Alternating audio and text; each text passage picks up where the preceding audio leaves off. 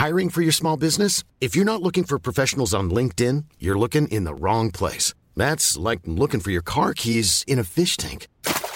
LinkedIn helps you hire professionals you can't find anywhere else, even those who aren't actively searching for a new job but might be open to the perfect role. In a given month, over 70% of LinkedIn users don't even visit other leading job sites. So start looking in the right place. With LinkedIn, you can hire professionals like a professional. Post your free job on linkedin.com slash people today. Bonjour à toutes et à tous, bienvenue dans le podcast La Sueur. Hello Big Rusty. Hello. Comment ça va? Ça va super bien.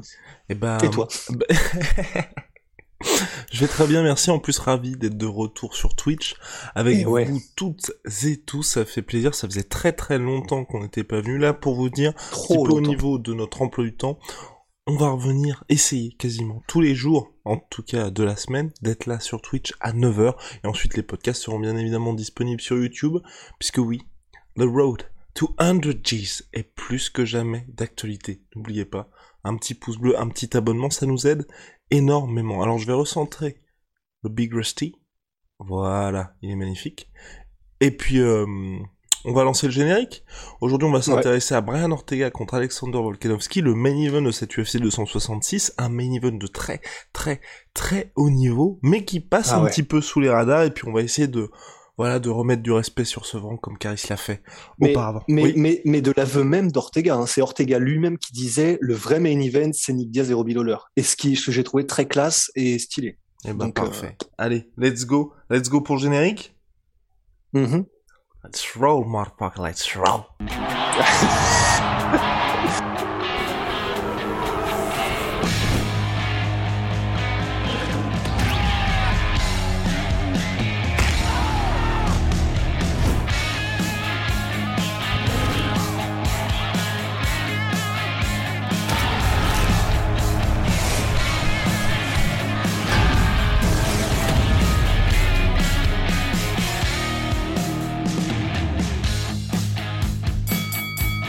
Et on est de retour. Ah oui, en plus, il y a Mika13010 qui nous dit J'ai acheté le t-shirt No More Mr. Nice Guy. Parfait, Oh, wow. merci la sueur. Bah merci à toi en tout cas pour le soutien. Ça se Grave. trouve sur la sueur store, donc c'est nos t-shirts, nos petites fringues. Donc on en est, on en est assez satisfait. Puis Rust là, son, ces fameux t-shirts euh, straight out of Stockton.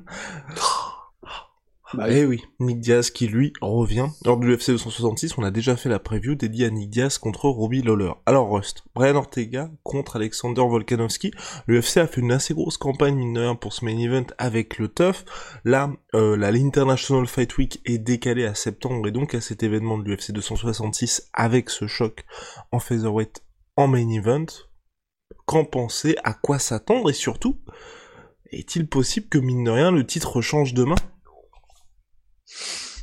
Ben, déjà, à quoi s'attendre? En fait, tu l'as dit en, tu l'as dit en préface euh, du podcast, mais à du MMA de très, très, très haut niveau, en fait. Et c'est ça qui est extraordinaire, c'est que on est quasi assuré d'avoir du MMA de très haut niveau, ce qui se fait en fait du plus haut niveau en MMA possible et imaginable, et probablement pendant euh, ben, une certaine durée, parce que les deux ne sont pas forcément connus. Alors ils mettent des finishes de temps en temps, mais ils sont pas forcément connus pour être euh, des Francis Ngannou ou, euh, ou, enfin, à la limite un peu plus Ortega parce qu'il est vraiment capable de terminer, en particulier sur des soumissions. euh, on l'a vu tout au long de sa carrière et généralement en plus dans des combats qui perdaient jusqu'à ce qu'il mette des soumissions de l'enfer, etc. Il est aussi capable, Brian Ortega, de mettre des KO. On l'a vu contre Frankie Edgar, des trucs, euh, des trucs absolument monstrueux. Mais généralement, ce sont des combattants euh, qui prennent part à des combats qui durent généralement. Et le truc, c'est que là, vu la, la dernière version de Brian Ortega qu'on a eue contre euh, Korean Zombie, qui est peut-être une des progressions les plus hallucinantes que personnellement, je sais pas pour toi, mais que j'avais jamais vu de, depuis tout ce temps que je suis le MMA. Une telle progression en un relativement aussi court laps de temps, j'avais jamais vu un truc pareil. On est vraiment passé d'un Ortega qui arrive jusqu'à euh, au combat de Max Holloway qu'il perd, qui est très talentueux, extrêmement dur au mal, mais quand même très limité, à, lors de son combat contre Korean Zombie et après son changement de camp d'entraînement, à un des combattants les plus complets, peut-être de la catégorie. Non, c'est un des combattants les plus complets. Après, le problème, c'est qu'il y a Max Holloway, il y a des gars comme Volkanovski, mais ce qu'il a démontré en termes de MMA, c'était juste ce qui se fait de plus haut euh, que vous trouverez à l'UFC. Et tout ça en l'espace de, je crois qu'il y avait un an, où euh, lorsqu'il a quitté son ancien camp d'entraînement, où il disait lui-même, je ne progressais plus, je n'y restais que par loyauté. Quand il a changé pour aller au Huntington, euh, Beach Ultimate Training Center, là où il y a en gros TJ Dillashaw, il y a Juan Archuleta, Cap Swanson, et eh ben depuis qu'il a été dans ce nouveau camp d'entraînement où il a vraiment, c'est lui qui le dit, pu travailler en reprenant de zéro, mais pour construire en fait, pour construire des bases, pour se construire vraiment un, game en MMA sur lequel il pourrait euh, vraiment s'appuyer, parce que jusqu'à maintenant en fait, euh, Ortega lui-même disait jusqu'à ce que je fasse ce changement de camp d'entraînement en fait. Euh, bah, grosso modo, c'est moi-même j'arrivais sans vraiment de game plan, j'arrivais avec une préparation à peu priste quoi. Enfin et, et, vraiment je, c'était c'était moi-même je sentais que j'étais toujours ricrac en fait et que c'était pas normal. Et là, on a senti contre Korean Zombie que ça y est, on avait vraiment Ortega, mais il est passé de Ortega 1.0 à Ortega 5.0 sans transition en fait. Big Rusty, Big Rusty, je me permets de te couper. Euh, Contre Korean Zombie, moi j'ai quand même envie, pas de minimiser, minimiser la performance, mais ce que je retiens aussi de ce combat-là, c'est que jusqu'au coup de coude retourné, c'était quand même un peu chaud pour Brian Ortega. Moi, je trouvais qu'effectivement, il y avait la boxe, ah mais il prenait énormément de coups. Ouais, moi, moi, j'ai vraiment, et je garde toujours ça du coin parce que j'ai regardé il y a peut-être deux, trois mois une nouvelle fois, et j'ai encore eu cette même impression que jusqu'au coup de coude retourné, tu vois, je mettais vraiment le combat en faveur du Korean Zombie. Certes, Brian ah Ortega encaissait et continuait d'avancer, mais je trouvais qu'il se prenait un certain nombre de coups, ouais. Après, c'est peut-être. Ah bah, c'est intéressant. Ouais, donc. Euh... Ah bah, c'est intéressant parce que ça y est, on a enfin un, un une, pas une dispute, un, ouais, un désagrément, je sais pas comment dire. King Kong. Mais en gros, parce que je l'ai regardé ce matin et euh, honnêtement, alors il y a ce fameux coup de coude retourné qui change tout. Hein. Euh, Par contre, pas, ou, euh, pas qui change tout forcément, mais pour qui accentue la domination et pour moi qui change tout. Ouais, c'est ça. Et encore, et encore, si je suis tout à fait honnête, justement, euh, et c'est pour ça que ça m'étonne, mais que c'est vachement intéressant que tu dises ça, c'est que moi, honnêtement, je mettais Ortega relativement en contrôle mm, jusqu'à ce coup de, coup de, ce coup de retourné. Et après, il a accentué encore un peu la domination, mais j'ai pas forcément trouvé de manière euh, hallucinante. Donc pour moi, c'était vraiment un peu euh, euh, linéaire dans la domination, à mon sens, contre Korean Zombie. Mais euh, donc, euh, ben, on verra ce qu'en pensent, ce qu'en pensent les gens. Mais en revanche, là où je pense qu'on peut mettre une petite astérisque aussi, c'est que pour moi, il y a aucun doute sur la progression de Brian Ortega parce qu'à un moment donné, tu peux pas l'inventer un jeu de feintes aussi complet qu'il n'avait pas avant et qu'il a désormais et euh, des feintes à tous les niveaux. Enfin, c'est-à-dire euh, des feintes de jambes arrière, des feintes de bras arrière, des feintes de bras avant, des feintes de type, des feintes de des déplacements latéraux, des déplacements intelligents, une construction dans son combat, des, des attaques qui viennent d'absolument mais de, de, partout en fait. Enfin vraiment, il a, il mettait des low kicks, il mettait des tips, il mettait des side kicks, il mettait des jabs, des jabs au corps, des bras arrière au corps, des jabs, enfin des crochets. Il mettait absolument tout, des coudes, comme tu l'as dit. Euh, il était aussi capable de tenter les mises au sol contre Korean Zombie. Il est, enfin, c'était voilà, on, on, a eu affaire contre Korean Zombie un combattant de MMA ultra complet. Et c'est vraiment comme s'il avait passé, euh, bah, du coup, pour ceux qui ont vu des BZ et pour ceux qui n'ont pas vu, ça s'appelle la salle de l'esprit du temps. C'est un truc où, en gros, tu passes une heure dans la salle de l'esprit du temps. Euh, c'est équivalent à six heures. Euh, tu passes une minute dans le monde réel, c'est équivalent à six heures dans la salle de l'esprit du temps. Donc, en gros, c'est à dire que tu t'entraînes un jour dans la salle de l'esprit du temps. Et ben, tu t'entraînes. c'est comme si tu avais passé, comment dire, un an Putain, je me suis embrouillé les pinceaux. T'as compris ou pas? Oui, en gros, quand vous êtes dans la salle du temps, vous, vous y restez énormément de temps pour progresser, mais alors que dans le monde réel, ça a à peine changé. Voilà. C'est ça. Voilà. T'as bien mieux résumé que moi. Et donc, comment il a fait pour y aller, euh, Brian Ortega? Bah voilà, bah il est allé au Huntington Beach euh, Ultimate Training Center. Mais en gros, c'est parce que c'est vraiment l'impression que ça donne. C'est, c'est, c'est, il a eu une telle progression que là, il est vraiment arrivé à un niveau où je, alors on va voir, et c'est là où c'est tout l'intérêt de ce combat, c'est que il va passer comme un zombie qui est relativement attentiste quand même. C'est-à-dire que c'est un combattant qui euh, il va chercher le, le, coup parfait en fait. Mais donc ça veut dire qu'en attendant le coup parfait, ben il va pas débiter, quasiment pas débiter. Il va attendre, il va être passif.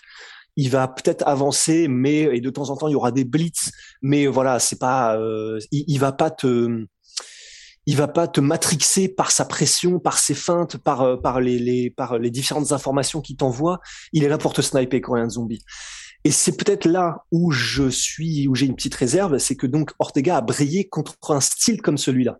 Mais la question, c'est est-ce qu'il est capable d'imposer ce game contre justement quelqu'un qui propose grosso modo qui te grille le cerveau comme euh, Volkanovski? Parce que Volkanovski c'est ça Volkanovski c'est il te propose un peu la même chose c'est-à-dire des feintes constantes des changements de rythme des déplacements des bah, du volume en coup aussi parce qu'il faut les feintes mais il faut les coups et, et c'est la question, ça va être est-ce que Ortega arrive à faire ça, mais contre ce gars-là qui, lui, euh, Volkanovski, il a testé ce game-là contre Aldo, contre Mendes, contre euh, Holloway, et c'est là où ça va être intéressant et peut-être un peu plus compliqué. Après, Volkanovski qui brille aussi par sa double menace, qui lui a permis notamment de s'imposer face à Volkan, euh, face à Max Holloway lors du deuxième combat.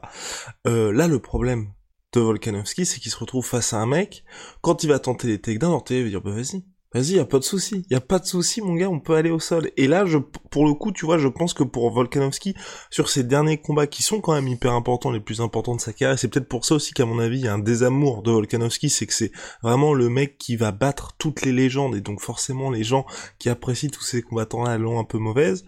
Là, il y a quand même une grosse part de son jeu qui, à mon sens, risque, mine de rien, d'être enlevé contre Brian Ortega.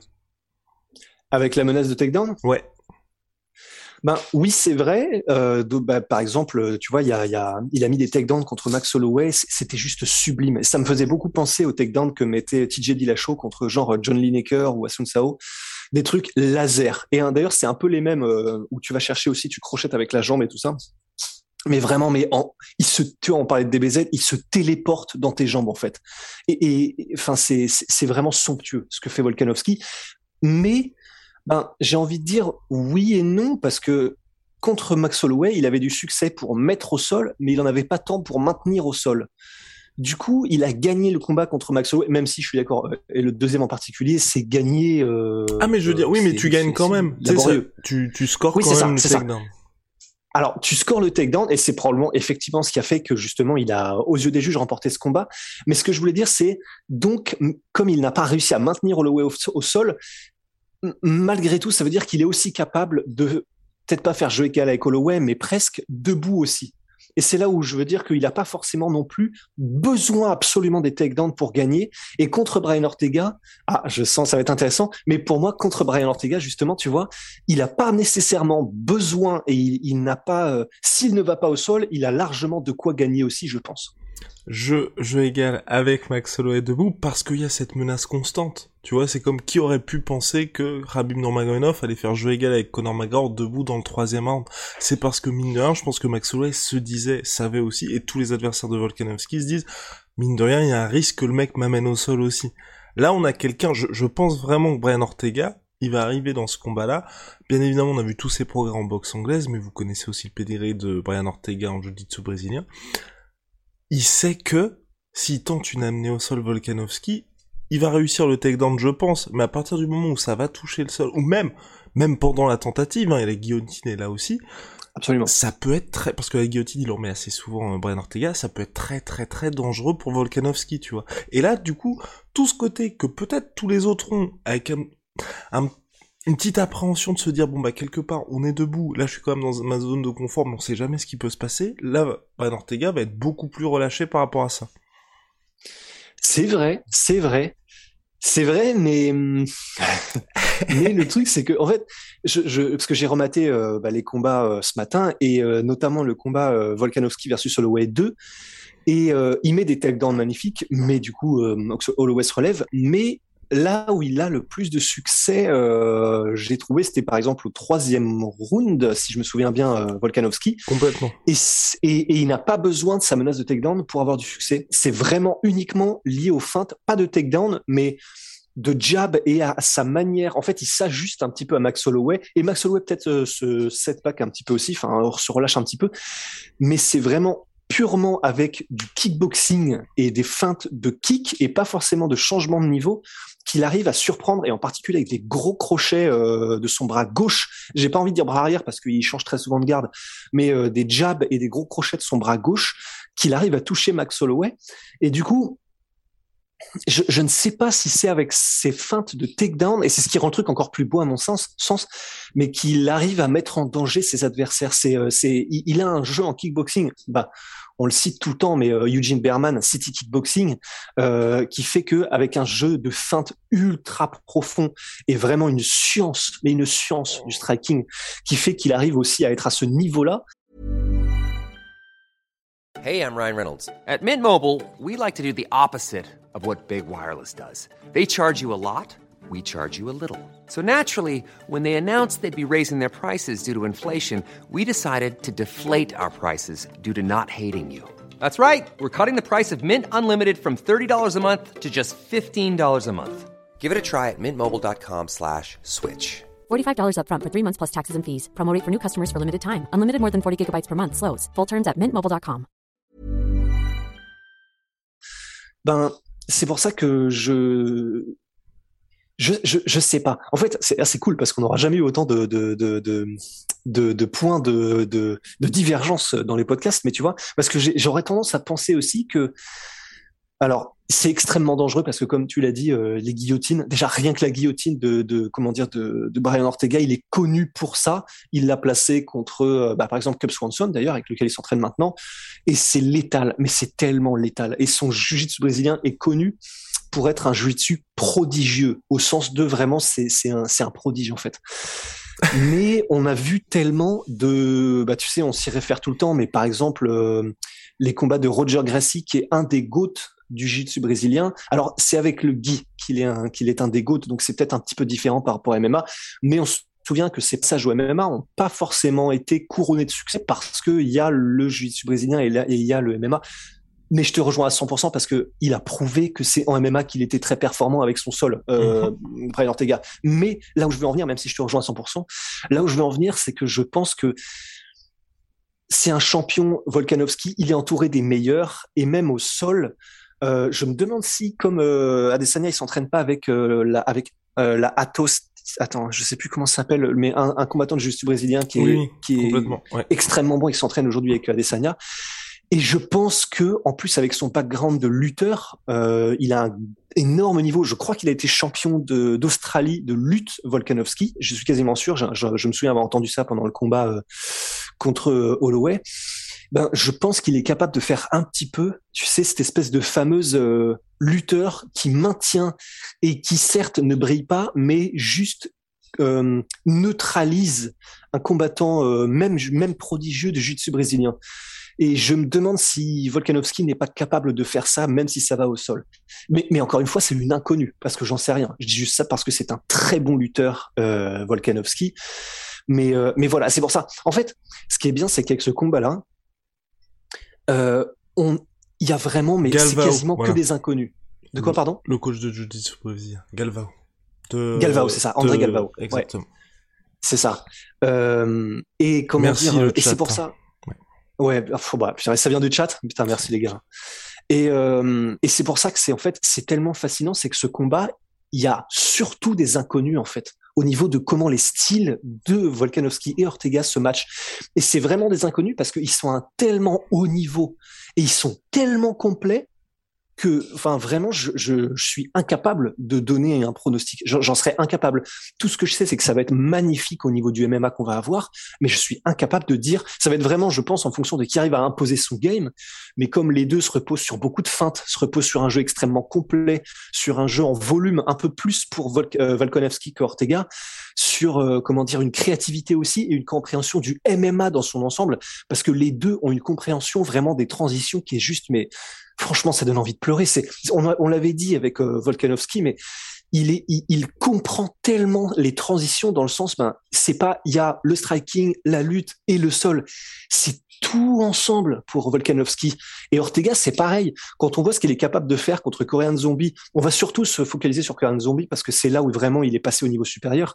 Mais quand on voit ce qu'il est capable de faire, quand il met contre la cage ou qu'il met au sol, il arrive à trouver les ouvertures parfaites pour placer des coudes. Il se relève quand il faut, mais quand il se relève, il trouve aussi des moments pour mettre des coudes et des genoux dans les transitions. Enfin, il est jamais concentré sur un aspect du game, il le comprend dans son ensemble. Et c'est ça qui est juste c'est ce qui se fait de plus beau dans ce sport en fait. Et, oui, et juste, je finirai là-dessus parce que je pense qu'on commence à, en avoir euh, un petit peu fait le tour, mais je finirai sur, en tout cas pour moi, sur le combat de Ortega était sublime contre Korean Zombie, mais tu l'as évoqué au début, il y a ce coup de coude retourné là. Honnêtement, le coup de coude retourné de Ortega contre Korean Zombie, c'est, je l'ai rematé ce matin et en fait je l'avais oublié et pour moi, ça s'apparente presque à de la magie, en fait, ce qu'il fait. Parce que jusqu'à ce coup de coup de retourner au second round, ce qu'il faisait était magnifique. Ortega, on l'a dit, extrêmement complet, varié, divers, intelligent, etc. Mais là, ce qu'il fait là, en gros, la manière dont ça se passe, c'est euh, ils sont tous les deux, ils sont, ils sont en posture, ils se regardent.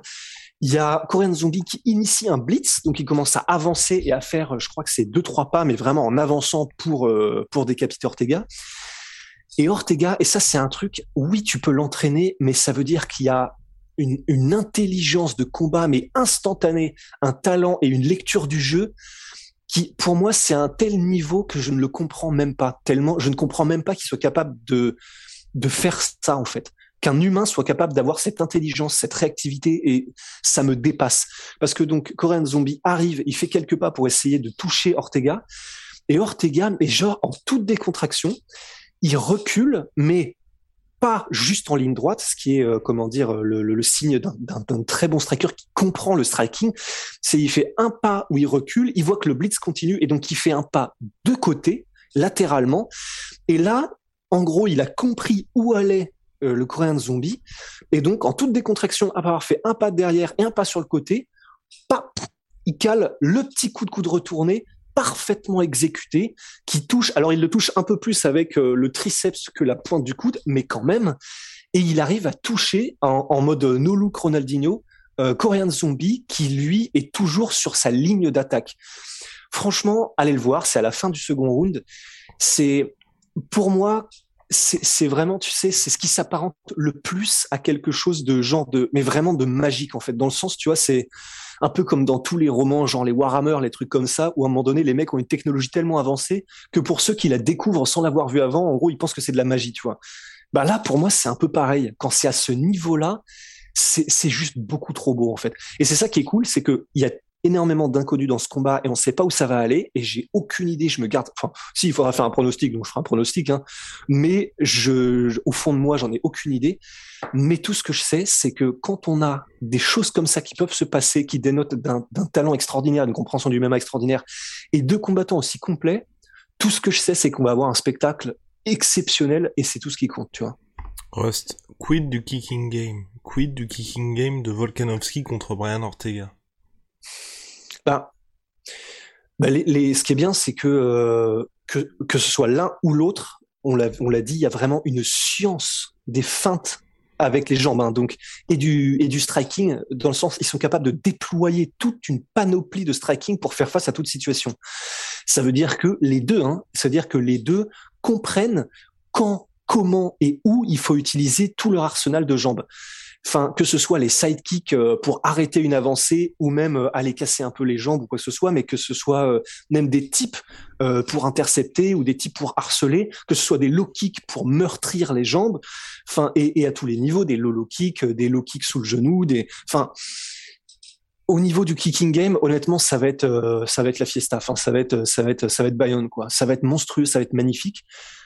Mais pareil, je, je, je, J'aurais envie de dire que euh, le kicking game de Volkanovski est peut-être un peu plus dynamique et peut-être un peu plus rapide et affûté que celui de Brian Ortega.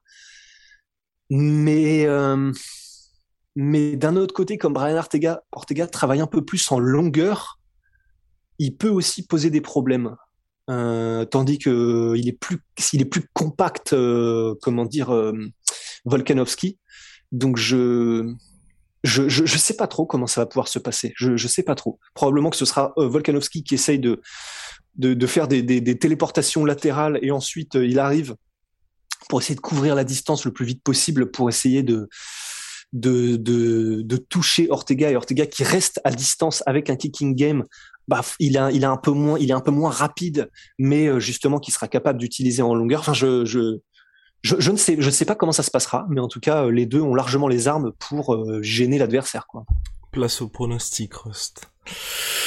Après, euh, il convient quand même de dire quelque chose qui est important euh, dans la mythologie euh, rustique, c'est que Brian Ortega se projette déjà sur une revanche face, oui, exactement. face à Max Holloway. Et ça, chez Rust, c'est rédhibitoire. Et t'as, bien raison de le rappeler. Je me, je me l'étais dit avant le podcast et j'avais oublié. Heureusement que t'es là. Mais ouais, et c'est pour ça que je vais mettre mon pronostic en faveur de Volkanovski. c'est que il a fait la spéciale. Il a fait la spéciale. Mais non, mais il le fait et je, c'est pas que je déteste ça, c'est que en fait je déteste ça parce que j'ai, c'est un peu comme les lignes d'autoroute. Hein, ça se trouve c'est moi qui suis très biaisé et que en gros euh, ma ligne d'autoroute avance tout aussi vite que celle d'à côté et j'en sais rien. Mais ce qui est sûr, c'est que j'ai vraiment l'impression et il y a beaucoup d'exemples pour nourrir cette impression, n'est que dès que quelqu'un commence à se projeter au-delà du combat qui est devant lui, quand c'est un combat de très haut profil comme ça, ben généralement euh, les dieux du MMA et l'univers euh, lui mettent un petit un petit taquet, un petit steak derrière la tête comme ça. On l'a vu tellement de fois et alors euh, bah, je sais plus ce qu'on cite à chaque fois, mais il y a les Rockhold euh, avec Blakovic, il y a Phil Davis qui faisait ça avec John Jones avant de prendre Anthony Johnson. il y a énormément d'exemples. C'est voilà, c'est toujours les deux connus sur lesquels on se raccrochera. Mais et là donc Ortega a dit, c'est ça là où tu voulais en venir, mais a dit euh, grosso modo, ben, qu'il espérait une revanche avec euh, Max Holloway. Je ne sais plus quels sont ses mots, mais euh, voilà, il est déjà en mode bon, une fois que j'aurai battu Volkanovski, moi c'est c'est Max Holloway que je veux. Et ça pour moi personnellement c'est un big no-no parce que ben c'est généralement ça tourne mal. Hashtag ça tourne mal. Et du coup, c'est pour ça d'ailleurs, c'est sur ça que je vais baser mon pronostic puisque j'étais indécis pour dire Volkanovski décision. Et ben voilà, pareillement, bah je... Décision aussi en, en faveur de Volkanovski pour ma part, je pense qu'il va poursuivre son run et peut-être, peut-être qu'il va... À sa dit, Volkanovski lui aussi s'est un peu projeté en euh, ouvrant la voie une trilogie face à Max Holloway. Merde. ça s'annule. Non, mais quand même, je pense que euh, comme Volkanovski est champion. Non, et vraiment, moi vraiment, je pense que le fait que non, c'est compliqué, c'est vraiment compliqué à pronostiquer. Je vais quand même mettre Volkanovski parce que je pense qu'il a, sait, il sait vraiment comment gérer un combat, tu vois, par rapport à énormément d'autres adversaires de, de Brian Ortega, là, il tombe sur quelqu'un qui sait gérer un combat, qui a aucun problème à gagner par décision, au contraire, tu vois, c'est vraiment quelqu'un qui est minutieux, méthodique dans son approche, et je pense que, ouais, je vois une victoire de Volkanovski, mais, et c'est pas un petit mais, à mon sens, vraiment, le fait que Brian Ortega présente tous ses dangers, tu vois, que ce soit dans les amener au sol et même au sol, à mon avis, ça va énormément le perturber, et je pense même qu'il va, du coup, avoir un, un Volkanovski qui va à mon avis, ne va jamais tenter de ce côté-là. Ah, c'est, fort possible. Je, je, sais pas trop ce que ce que ce qu'on peut rajouter ou dire parce que c'est vraiment, tu vois, il y a tellement d'inconnus que on en est là, quoi. On en est resté de là. Mais en tout cas, euh, ouais, c'était vraiment hâte d'y être, quoi. Parce que même si c'est pas le combat le plus attendu, parce que je pense que même si j'ai pas l'impression qu'il y ait une énorme traction sur cette UFC, je pense que le combat le plus attendu, ça reste le retour de Nick Diaz, mais après, c'est quand même Brian Ortega. Ouais.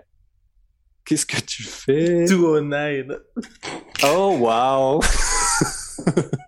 Bon allez, fini les bêtises, on vous souhaite à toutes et à tous une excellente journée, merci de nous avoir suivis tous les matins à 9h environ hein.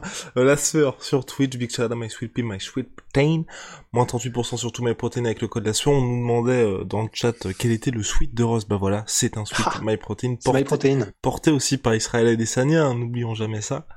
Et... Bah, une fois qu'il a vu qu'on l'avait porté, forcément. Exact. Oh là là là, ça il ne se sent plus. Big Shout Venom, sponsor de l'UFC, sponsor de la sueur. See you soon. Et puis oui, rendez-vous samedi vers, allez, 23h, quelque chose comme ça, 23h, 23h30 pour le podcast d'avant événement UFC, vous le savez. Et là, en plus, le trio des enfers sera réuni pour la première fois de notre histoire sur Twitch en présentiel. C'est pas rien, ça, quand même. Normalement. Normalement, oui. Oui, normalement. Parce qu'on, parce qu'on connaît un Delascar. Allez. Allez, see you. Oh my lord. Oh my Bon, lord. ben voilà. Allez, Cool. on, on se quitte sur, un, sur la petite outro.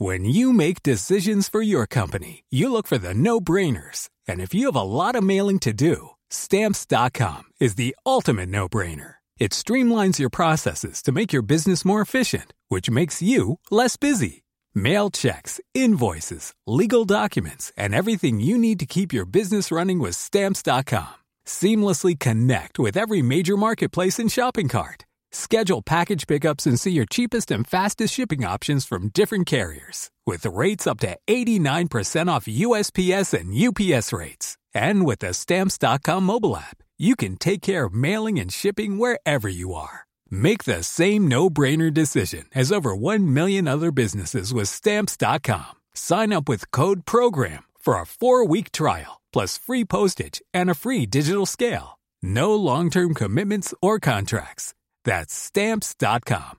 Code PROGRAM. Et voilà, c'est la fin de votre épisode du podcast La Sœur. Si ça vous a plu, n'hésitez pas à nous mettre les 5 étoiles sur Apple Podcast ou sur Spotify. Vous pouvez aussi nous laisser un petit commentaire, ça nous aidera beaucoup.